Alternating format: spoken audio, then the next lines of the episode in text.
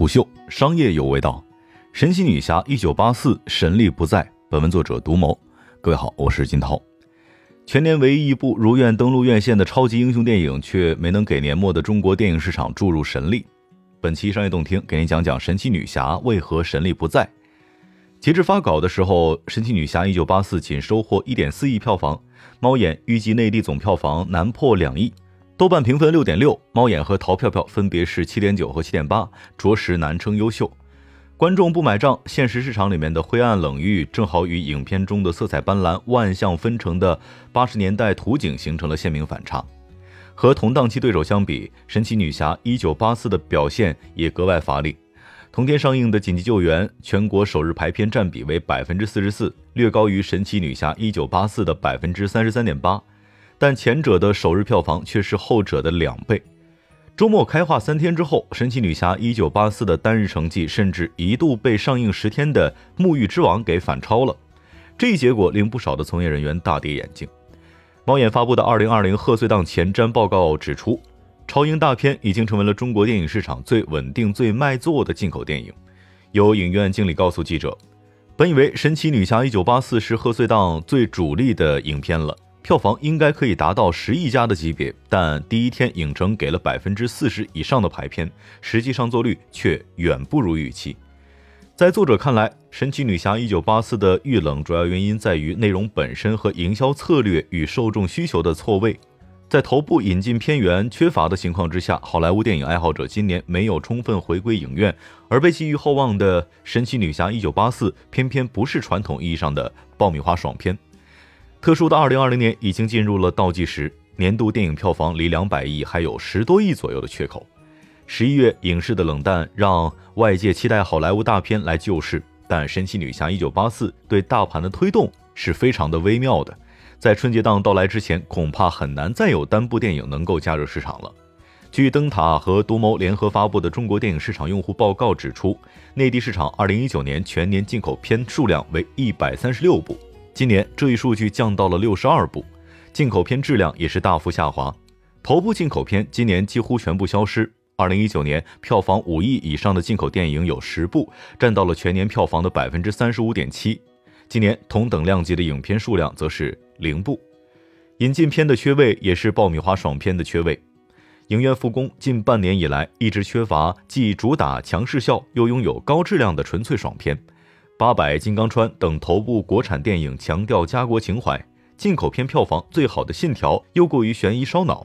这直接影响了老用户回归电影院。根据中国电影市场用户报告的分析，截止二零二零年十二月十二号，不同标签的老用户回归率当中，好莱坞观众排名垫底，达到百分之五十三。而报告同时指出，在《神奇女侠一九八四》上映之后，或许将满足好莱坞电影供给不足的问题。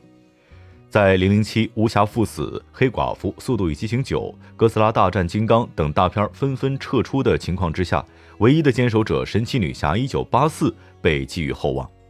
首部《神奇女侠》二零一七年在内地取得了六亿以上的票房，同属 DC 扩展宇宙的《海王》更是获得了二十亿的票房。有从业者告诉我们，如果没有疫情的话，依照 IP 过去的表现来预测，《神奇女侠》过五亿几乎是必然的事儿。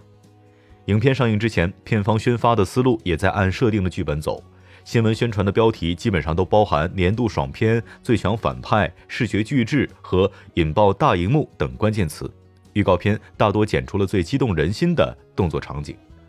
如果不看正片，多半会认为这部续作是一部常规的超级英雄电影。但电影上映的前一周，电影媒体预热的时候打出的标题是：“你有多久没在大银幕看过超级英雄了？”然而，时长一百五十一分钟的《神奇女侠》却偏偏不是传统意义上的爆米花爽片。《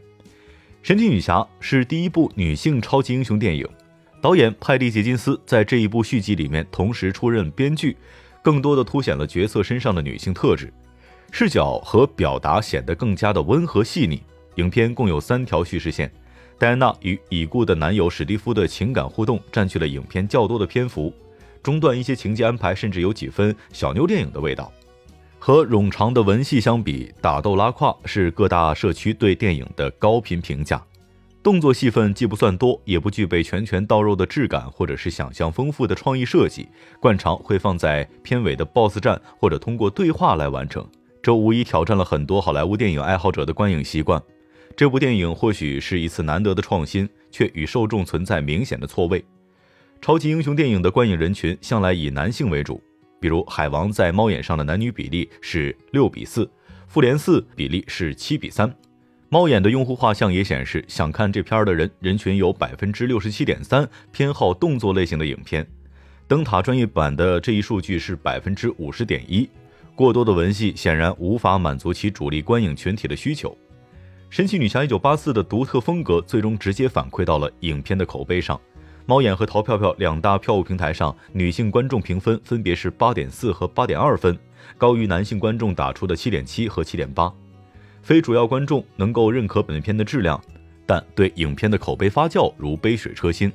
极客观影团发起人李东东为《神奇女侠一九八四》举办了两场观影活动，在活动上，DC 粉丝大都给予了电影好评，有几个铁粉还给出了满分。他们除了很享受神奇女侠的情感戏，也非常喜欢这种寓言式的故事。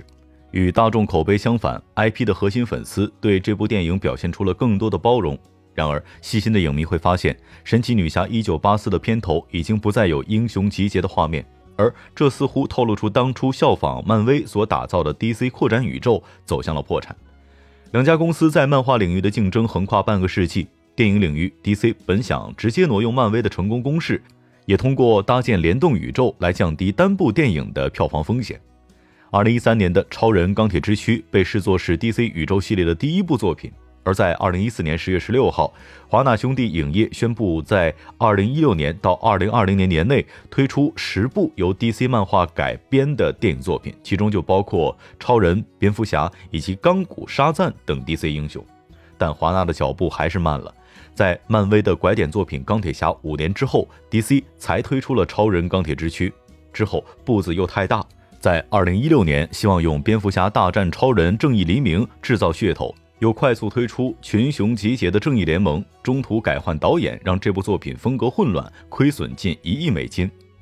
这可能是目前 DC 所面临的各种困境之一。如果没有一个联动的宇宙来为电影人气兜底，那么仅靠系列电影本身来吸引用户，就需要面临电影内容生产的不确定性。